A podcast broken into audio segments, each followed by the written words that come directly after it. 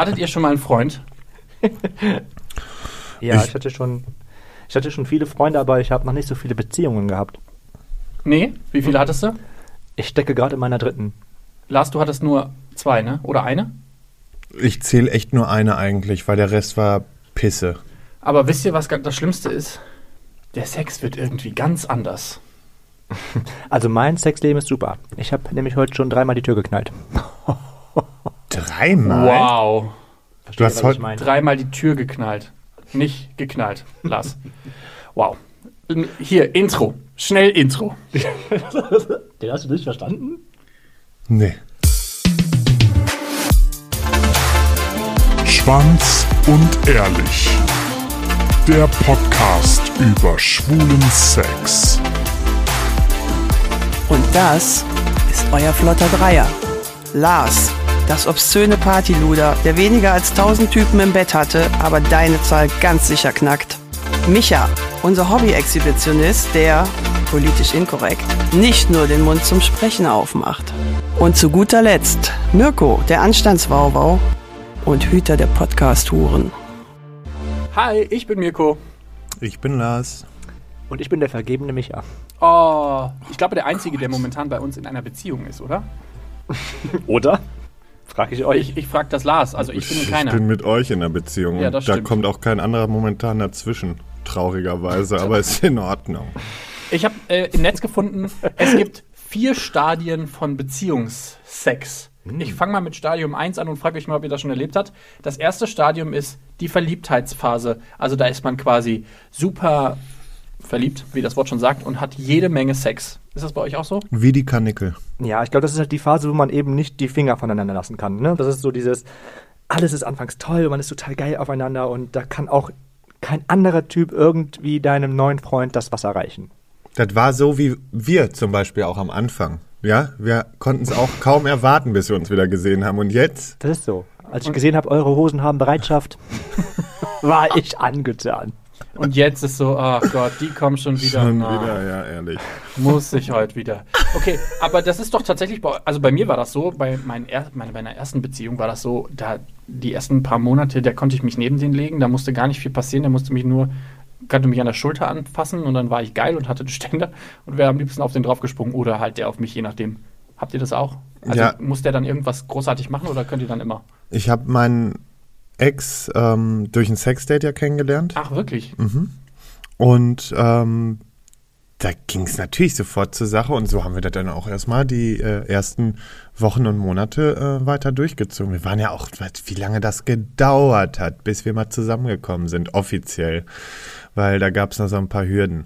Ja, aber äh, ja, Sturm- und Rangzeit oder wie eine Drangzeit. Sturm und Drang. Sturm- und Drangzeit. Sturm- und Drangzeit. Das hört sich eher an wie ähm, in, meiner Deut in meinem Deutschunterricht damals in der Oberstufe, aber egal. Das ist so von der großen Wiese in den Zwinger. Uh, Findste?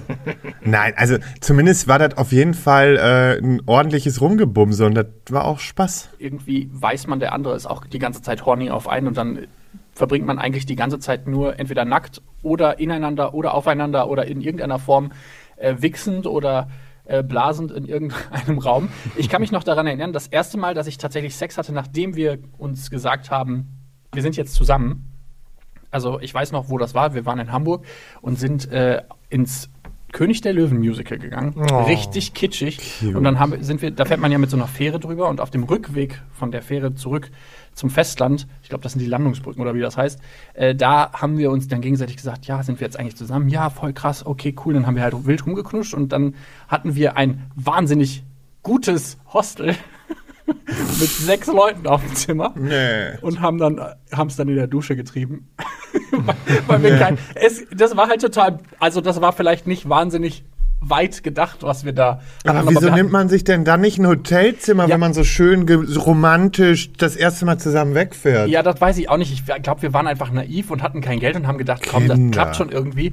Und dann sind wir halt ins Host- Hostel gegangen und dann haben wir halt so Bock aufeinander, nachdem dann diese ganze romantische Scheiße passiert ist, dass wir halt gedacht haben, ja gut, wir müssen das jetzt irgendwie, also, Also ja mein gut, Ex- dann, dann in der Dusche und dann hatten wir halt in der Dusche Sex, während da neben uns noch äh, drei andere Leute im Hostelzimmer. Weißt du, vor zwei Stunden ist Mufasa gestorben und die haben Bock zu vögeln. Und vor allen Dingen in so, einer, in so einem Hostel, weißt du, da krieg, da krieg ich direkt kriege ich direkt einen Brokkoli an der Fresse. Wirklich, wenn ich daran denke. mein Ex-Freund hat es einmal, und da war er nicht mal alleine dran schuld, ja, aber einmal eingebucht in so eine Jugendherberge. oh. Ich sag euch, Leute, da war richtig Stress. Aber es gibt doch so Leute, die total auf dieses Jugendherbergs-Ding stehen und dann so, weil das so ein bisschen dieses Verruchte aus früher und Ich glaube, einfach, an, anfangs einer Beziehung kannst du überall mit deinem Partner, also so Ja. geht's mir zumindest, kannst du überall Sex haben. Das ist scheiße. Der dreckigste Ort ist die romantischste Stelle überhaupt, weil du bist so verliebt und du hast so eine rosarote Brille an, da siehst du überhaupt nichts drumherum, sondern einfach nur den hart irrigierten Schwanz deines Freundes. Wo hattest du denn das erste Mal Sex, Lars, nachdem du, ähm, nachdem ihr euch quasi gesagt habt, wir sind jetzt zusammen? Scheiße, wann waren wir richtig zusammen, ist die Frage. Ähm, lass mich mal kurz überlegen. Ich kann auch sonst vorher Micha fragen. Wenn Frag mal eben Micha, ich überleg mal gerade. Also das erste Mal mit meinem Freund hatte ich ähm, auf einer Party. Und auf der Party haben wir uns so verbunden gefühlt, dass wir dachten, wir, das mache ich sonst nie. Und das haben wir da einmal gemacht und danach auch nie wieder gemacht, haben wir etwas konsumiert. So. Und ähm, in diesem Rausch, in dem wir waren, konnte man uns wohl nicht mehr ertragen und die ganze Partygesellschaft hat die Party verlassen. Wir waren alleine zu Hause. Ach du Scheiße. Ja, und in diesem Rausch hatten wir dann ähm, unser erstes Mal, nachdem wir dann allen gesagt haben, die da waren, dass wir zusammen sind. Lars, wo ha- hattest du denn dein erstes Mal Sex? Hast du auch was konsumiert? Nee, ich habe nichts konsumiert und ähm, ich kann mich ehrlich gesagt einfach nicht dran erinnern. Ich habe jetzt wirklich ähm, die ganze Zeit nachgedacht und habe eigentlich, weil mein Ex war nicht geoutet und das Outing kam dann mal an so einem Wochenende bei all seinen Freunden, als wir in seiner Heimat waren.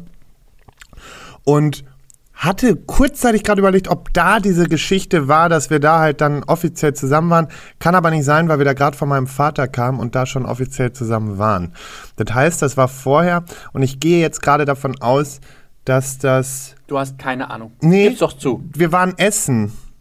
das ist schön. der Punkt. Weil wir sind ja äh, in regelmäßigen Abständen auch mal dann schön abends essen gegangen und ähm, das war dann auch immer so was Besonderes für uns. Es war auch immer sehr romantisch. Ja, und äh, danach wurde dann aber wirklich ordentlich abgefickt, ne? Ich Also. finde es nach dem Essen ja immer an, anstrengend, Sex zu haben. ich Ja, dann machst du, ich, ich gehe jetzt nicht aus dem Restaurant raus und häng- hängen sofort rein, sondern dann gehen wir erstmal nochmal spazieren mit den Hunden, weil davon hatten wir ja zwei. Und ähm, ja, bis du dann nach Hause kommst, dann kann aber wieder abgefickt werden. So, nämlich. Gott, ja? Gott sei Dank hast du es so. Ich, freu, ich hoffe, dein Ex-Freund hört zu.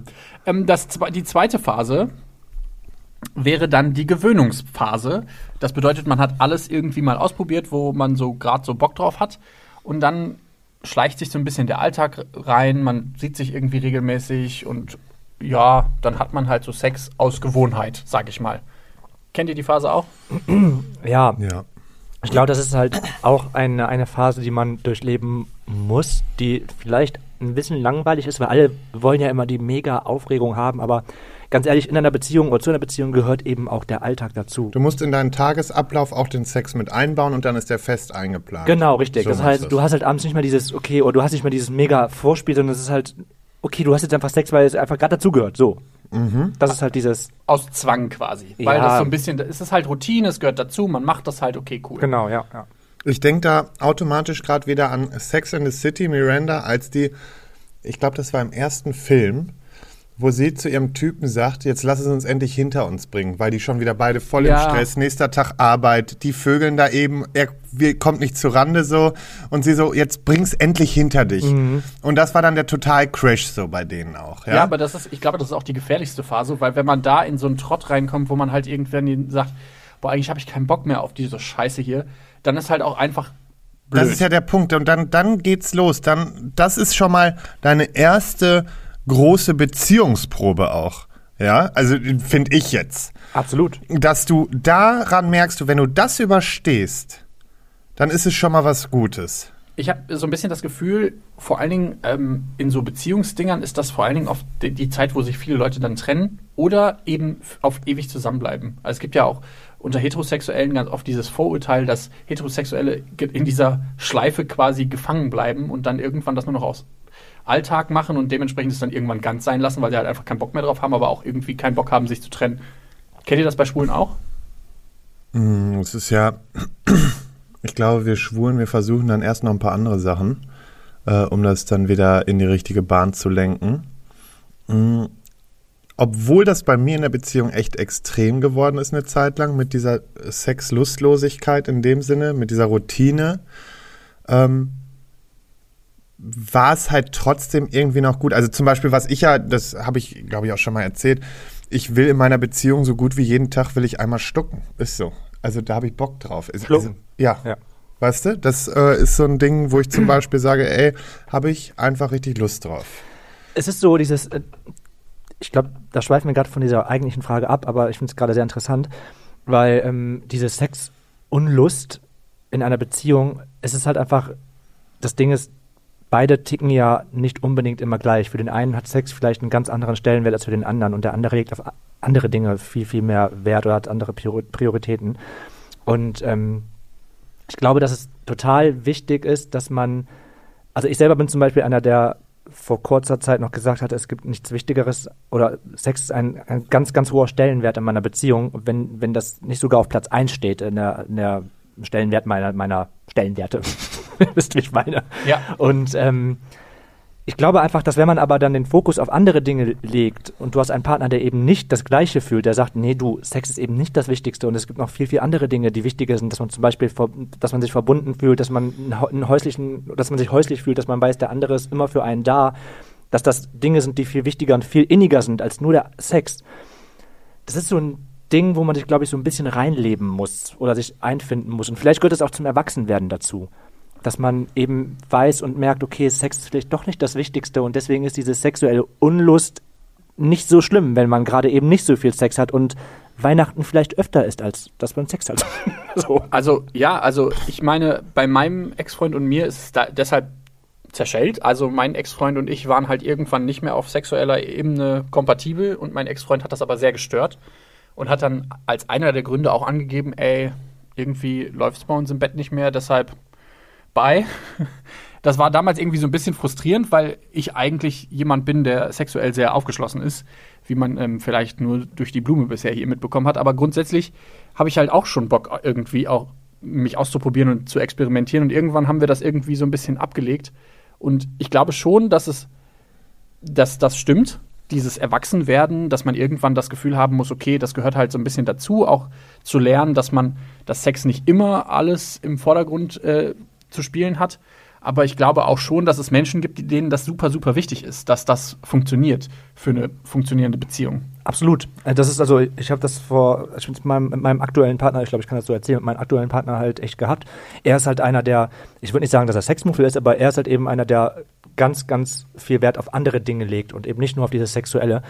Und das war für mich anfangs so schwierig, damit zurechtzukommen. Und ich, wir standen auch kurz vor der Trennung, wo ich dachte, du, wenn, wenn das sexuell eben so wenig ist, wie und ich brauche es einfach viel, viel mehr, dann glaube ich, macht das einfach keinen Sinn auf Dauer mit uns beiden. Bis es irgendwann hat, mal, hat in meinem Kopf irgendwie ein Schalter Klick gemacht und ich habe eben ganz andere Dinge gesehen, die ich an meinem Partner wertzuschätzen weiß, die ich woanders nicht bekommen könnte oder würde, wo ich mir denke, okay, dann, okay, ich muss nicht auf Sex verzichten, weil erst, das, wenn ich Sex anleier, dann haben wir auch Sex, aber ich dachte mir anfangs immer so, ja, warum leiert er nicht mal den Sex an? Oder warum kommt Ja. das nicht von ihm aus? Warum muss immer ich das machen? Aber einfach, weil er es überhaupt nicht für wichtig empfindet, dieses, ja, jetzt jeden Tag Sex zu haben, weil er sagt, nee, es ist doch viel schöner zu wissen, du kommst jeden Tag nach Hause, ich habe gekocht und dieses, dieses Menschliche findet er zum Beispiel viel, viel wichtiger als dieses Sexuelle. Und ähm, ja, ich glaube, das ist einfach echt wichtig, sich da irgendwie so ein bisschen zu finden. Also wenn man einen Partner hat, der vielleicht nicht so sexuell aktiv ist, wie man selber ist, dann gibt es aber andere Dinge, die er, wo, die man wertzuschätzen lernen muss. Ich glaube, wie bei allen Dingen ist das einfach, redet miteinander. Also, ich glaube, du kannst halt niemandem vor, kannst quasi nicht sehen, was der andere will oder empfindet oder mag. Und wenn ihr nicht miteinander redet, dann werdet ihr es auch nie erfahren. Ja. Und wenn man einfach quasi weiß, worauf man sich einlässt am Ende, ich glaube, das ist dann, ich glaube, das ist die beste Medizin, sage ich mal, zu wissen, okay, so läuft's oder so läuft's halt nicht. Hattest du das, hattest du auch schon mal das Gefühl, dass du dich trennen wolltest, Lars, weil der Sex nicht mehr da war? Grundsätzlich hatte ich es noch nicht, dass äh, ich mich jetzt sexuell oder aufgrund äh, des Sexes ähm, trennen musste oder trennen wollte. Klar, also wenn, was bei mir schon ein riesen Knackpunkt war, ist einfach der Punkt, dass mein Ex ähm, ich habe grundsätzlich nichts dagegen, wenn sich einer in einer Beziehung auch einen runterholt. Aber mein Ex hat sich ganz gerne einen runtergeholt und ich bin nicht mehr auf meine Kosten gekommen. So, und das ist so ein Punkt, da werde ich richtig wild, ne? Also da, da flippe ich aus, weil du kannst hier so viel an deinem kleinen Freund rumspielen, wie du willst, solange du mir noch in die Fresse spritzt zumindest. Ja? Also das sind so Sachen, dann ist es in Ordnung. Oder Aber- mich sonst wie befriedigst. Ist mir auch völlig egal. Aber komme ich zu kurz, weil du deine fünf Finger nicht unter Kontrolle hast, dann wird's kritisch. Und ich glaube, das hat er auch äh, extremst äh, zu spüren bekommen äh, in der Beziehung, ja. Und hast du mit ihm mal darüber gesprochen, warum er sich denn eher einen runterholt? Ja, das war für ihn einfach der. Man muss dazu sagen, der hat da in solchen Sachen, hat er da auch nicht groß weiter dran gedacht oder so, ja. Das war einfach so, ja, ich sitze jetzt hier zu Hause, ich habe Langeweile und ich hole mir einen runter. Was ja auch völlig okay ist und der männliche Trieb das ja nun mal auch so steuert, äh, soll alles ähm, so geschehen. Aber eben so lange, dass ich halt oder in, in dem Rahmen, dass ich halt trotzdem meine, Bezie äh, meine Befriedigung bekomme. Und das habe ich ihm gesagt. Und dann wurde es auch abrupt wieder besser, ist auch kein Thema. Er hat sich so gewundert, warum ich jedes Mal ausgeflippt bin, wenn der Verlauf voll mit Pornos war. Ähm, ja, aber wenn ich den Zucker nicht bekomme, dann äh, passiert das halt. Ich verstehe nämlich voll, was du meinst. Also dieses Gefühl zu wissen, dass dein Partner, dass dein Partner sich einen runterholt und du oder euer Sexualleben zu kurz kommt.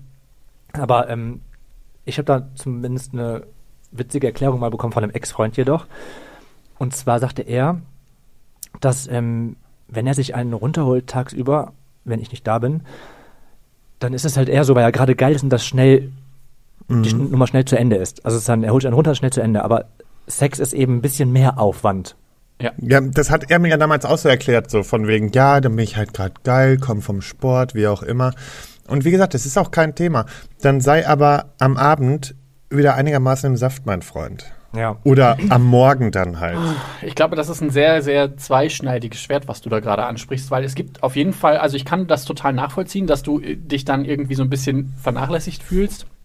Ich, ich spreche jetzt nicht davon, weil ich zwei Tage keinen Sex hatte, ne? Sondern ich spreche davon, dass ich drei, vier Wochen keinen Sex hatte und darauf verzichte, aber sehe, dass der die ganze Zeit sich Pornos anguckt. Das Darum ist, geht mir Ich das. kann mir dich auch bildlich vorstellen, wie du ausrastest, weil äh, da jemand quasi ohne dich wächst. Ich finde ich finde das auch relativ legitim. Das ist Sterben am, aber ganz schnellem Grade, sag ich dir. Aber Ja, damit kann ich gut. ganz gut leben tatsächlich. Also wenn ich weiß, mein Freund, also dann soll er sich lieber Pornos angucken, sich einen runterholen, bevor er irgendwie fremdvögelt. Wie ich schon sage, das, das ist kein Problem für mich. Ne? Er konnte sich auch weiterhin einen runterholen, solange ich weiterhin auch meinen Spaß bekomme. Ich, ich sag mal so, nach außen hin, wenn ich das jetzt so höre, dann wirkt das ein bisschen egoistisch von dir. Auch wenn ich, du das nicht so meinst und ich verstehe deinen Grund, warum du das sagst. Weil ich wäre auch frustriert, wenn jemand sich vier, fünf Wochen einen runterholt und ich würde aber nicht, auf, nicht zum Sex kommen. Das wäre das Gleiche, da würde ich. Aber was ist denn daran egoistisch?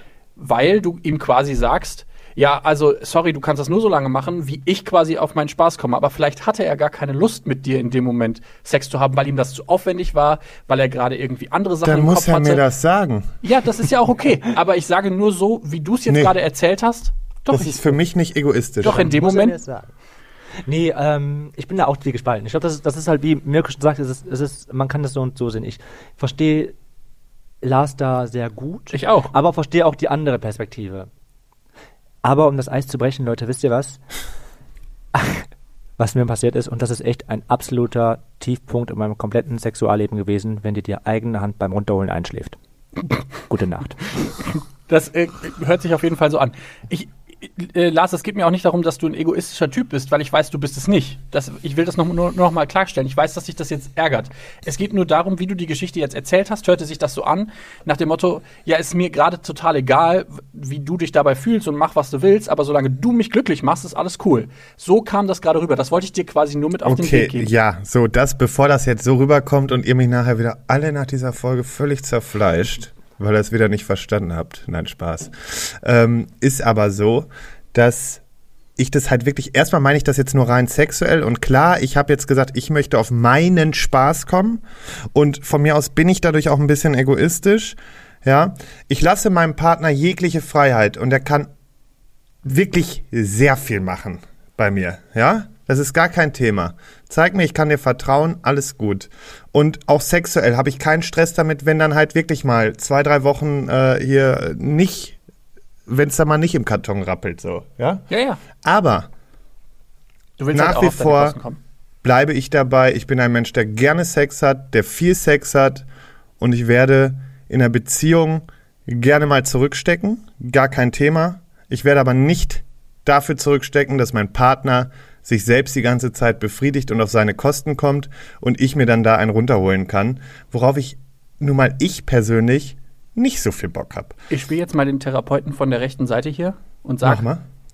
ich glaube, ihr hättet einfach viel mehr reden müssen. Auch wenn ihr, ich meine, Nein, das ja, ist ja, wir, du, wir haben geredet und dann war das Thema durch. Das ist ja, das ist ja kein Knackpunkt bei uns gewesen, warum wir uns getrennt haben oder sonstiges, sondern wir hatten, das war ja jetzt auch einfach nur so, so eine kleine Geschichte aus dieser Beziehung raus. Und es ist halt vorgekommen, dann wurde drüber geredet. Ich habe ganz oft gesagt, dass in dieser Beziehung sehr viel geredet wurde und deswegen diese Beziehung auch so gut funktioniert hat, bis zu dem Zeitpunkt, wo wir aufgehört haben zu reden. Und das war der große Fehler. Ja, okay. Aber das ist ja, ich meine, dass du das selber ja schon erkannt hast, ist ja cool. Also ich meine, das ist halt so, wir haben ja jetzt quasi aus dem, was wir drei jetzt schon erzählt haben, gemerkt, okay, reden ist das A und O. Und wenn man dann sich sagen kann, hey, ich fühle mich vernachlässigt, dadurch, dass du die ganze Zeit nur wickst und viereinhalb Wochen äh, mich vernachlässigst, das ist ja cool. Aber manche sehen das ja quasi gar nicht, dass sie da vielleicht irgendwie ein Kommunikationsproblem haben oder so. Ähm, bevor wir jetzt uns mit dieser, ich nenne sie jetzt nochmal Gewöhnungsphase ähm, verrennen, gibt es die dritte Phase und das ist die Wiederentdeckungsphase. Also die, wo man anfängt, sexuell rum zu experimentieren und äh, seine Sexuali äh, Sexualität wieder so ein bisschen ankurbelt. Das ist somit die aufregendste und tollste Phase, finde ich. Denn da ist es so dieses, hm, holen wir uns mal einen Dritten dazu? Oder hm, wie wär's mal mit irgendwelchen Sexpartys? Oder hm, wie wär's denn mal mit, holen wir uns ein bisschen Syphilis? So, Micha, es kommt mir vor, als wäre diese Phase bei dir erst vor zwei Monaten oder so angefangen. na, diese, Nicht mal eine Woche! nicht mal das! Bin doch mittendrin! Nee, ähm, diese Phase fand ich, äh, diese Phase, diese Phase fand ich bis jetzt in allen meinen Beziehungen immer am schönsten. Kurz danach war alles vorbei. Halten wir, oder klopfen wir mal aufs Holz, dass jetzt alles gut geht. Also Lars und ich haben gerade mal aufs Klo Hol- Holz geklopft, damit auch wirklich alles bei äh, Micha und seinem Freund gut geht. Ich kann mich noch daran erinnern, ich habe ja, ähm, ich habe ja in meinem Profil damals auch SM drin stehen ha- gehabt. Das habt ihr ja jetzt auch schon ein paar Mal gehört. Und tatsächlich habe ich damals meinen ähm, Ex-Freund dazu bekommen, in dieser Wiederentdeckungsphase dann ein bisschen rum zu experimentieren. Und ich muss sagen, das war mit Abstand den besten Sex, den ich je in meinem Leben hatte. Das Also es gab noch ein Sexdate, muss ich gestehen, was noch besser war, aber bis zu diesem Zeitpunkt war das der beste Sex meines Lebens, weil ich diesem Menschen einfach blind vertrauen konnte, wusste, dass da nichts irgendwie Merkwürdiges passiert. Und ich sag mal so, bei SM, wenn man dann irgendwo gefesselt liegt, ja, ihr dürft euch das jetzt alle vorstellen, ähm, denkt man sich auch irgendwo, mh, das macht man ja auch nicht mit jedem. Oder Ja. will man auch nicht mit jedem machen, sagen wir es mal so. Und das war echt cool, dass ich da jemanden hatte, wo ich sagen konnte, okay, ich kann mich völlig fallen lassen, ich muss mir überhaupt keine Gedanken über irgendwas machen. Und das war mit ein Abstand eine der spannendsten Zeiten. Ich finde, das ist einfach so eine generell eine schöne, neue, aufregende Phase. Und ich finde auch, dass das so eine Phase, wo man sich irgendwie nochmal neu in seinen Partner verliebt, weil man irgendwie auf eine andere Vertrauensebene Ja. kommt. Lars, hattest du die Wiederentdeckungsphase Ja. oder habt ihr die übersprungen? Nee, nee, die hatten wir auch und das hat auch wirklich gut getan, weil da, ja, da hat unsere Beziehung richtig Schwung gekriegt nochmal.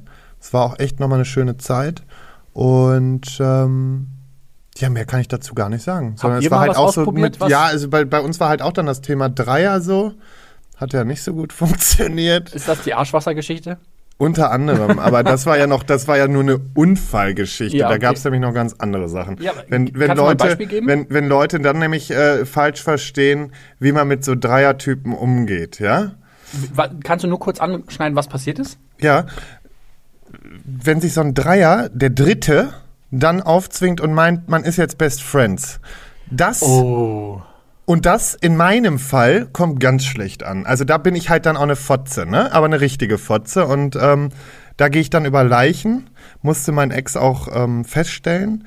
Aber für mich ist es halt so eine Sache, wenn ich einen Dreier habe in einer Beziehung, dann habe ich diesen Dreier, aber danach ist kein Kontakt mehr. Deswegen Tipp 320, immer ein Dreier im fremden Land oder So. fremden Stadt. Und deswegen habe ich das dann eingeführt, dass wir nur einen Dreier haben, wenn wir im Urlaub sind. Wo wir die Person auch nie wiedersehen, weil wir haben es zweimal zu Hause gemacht und das, äh, würde man sagen, ist nicht so gut geendet. Ne? Ja, dafür wäre ich auch zu eifersüchtig. Das könnte ich auch nicht. Wenn Ja. also mein Dreier-Typ mein Nachbar wäre, oh Gott, ich würde mir Filme fahren. Wenn es dann auf einmal mehr. heißt, ich gehe mal ein Weinchen ich trinken wäre gar, mit nicht- ich würd dem. gar nicht mehr arbeiten gehen. ja, Ich also dann kannst du dir Lauer. vorstellen, Kalaschnikow aus dem Keller und dann geht's aber ab hier. Ja, Ich habe das Gefühl, ihr habt ein Eifersuchtsproblem. Oder zumindest seid ihr Ganz sehr, sehr dezent. eifersüchtig. ein bisschen. Ähm, ich glaube aber, wir sollten allgemein nochmal über Dreier reden. Ich glaube, das Redebedürfnis ist hier hoch. Zumindest sieht, sieht das links neben mir aus. Es gibt noch eine vierte Phase, weil wir haben ja erst drei Phasen quasi durchgemacht. Die vierte Phase ist dann tatsächlich das Altwerden. Ich weiß jetzt von dir, Lars, dass das jetzt nicht geklappt hat. Bei mir ja offensichtlich auch nicht. Mit dem zusammen Altwerden. Ah, ja, nee. Hat Also alt werden, so ja, aber nicht zusammen alt werden. Micha, kannst du dir vorstellen, mit deinem aktuellen Partner alt zu werden? Und jetzt sag bitte nichts Verkehrtes. Der kann Ich zuhören. sag nichts, Alter, ich sag nichts Verkehrtes.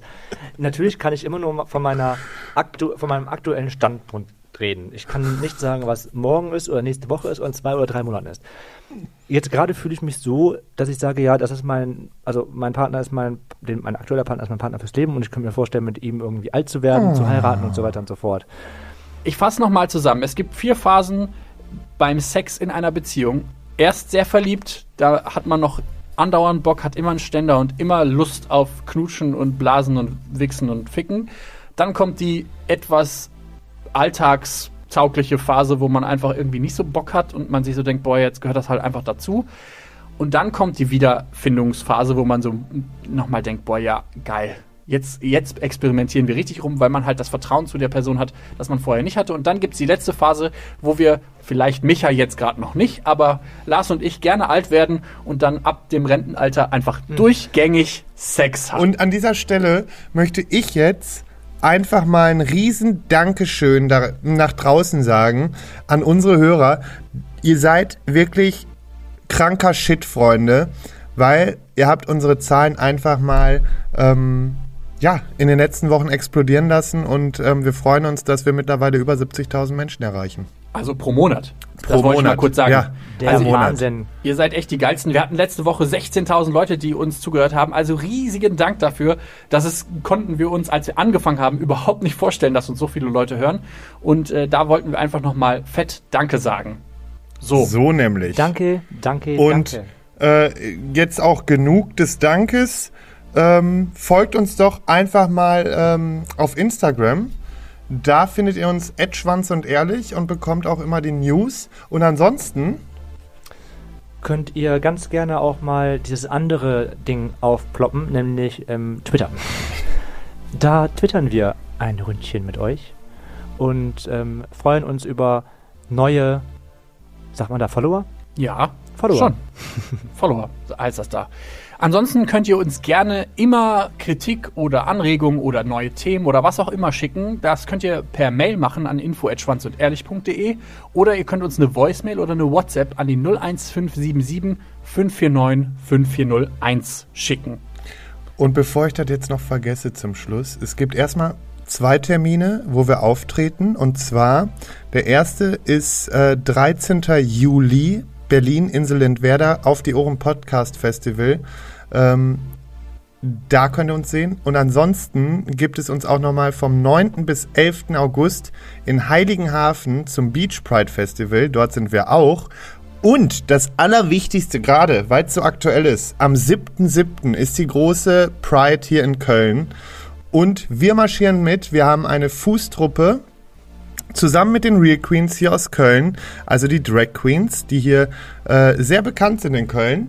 Und wir freuen uns ähm, über jeden, der mitläuft. Und deswegen könnt ihr euch über Instagram, über Twitter, über Facebook, über unsere E-Mail-Adresse jetzt anmelden ähm, für die Fußtruppe auf dem Kölner CSD und dürft dann mit uns mitlaufen. Weitere Infos und Details bekommt ihr dann, wenn ihr uns anschreibt. So, und bevor wir jetzt in noch mehr Werbung ausarten, weil wir haben theoretisch auch noch einen YouTube-Kanal und noch theoretisch viele andere ähm, Möglichkeiten, uns jetzt noch, äh, euch jetzt noch 10 Minuten weiter zu bespaßen, sagen wir euch erstmal einen schönen Sonntag und viel Spaß beim Auskatern. Schönen Sonntag euch. Ciao. Und viel Spaß beim Sex mit Freund. Oh ja. Ah, ah, ah, ah.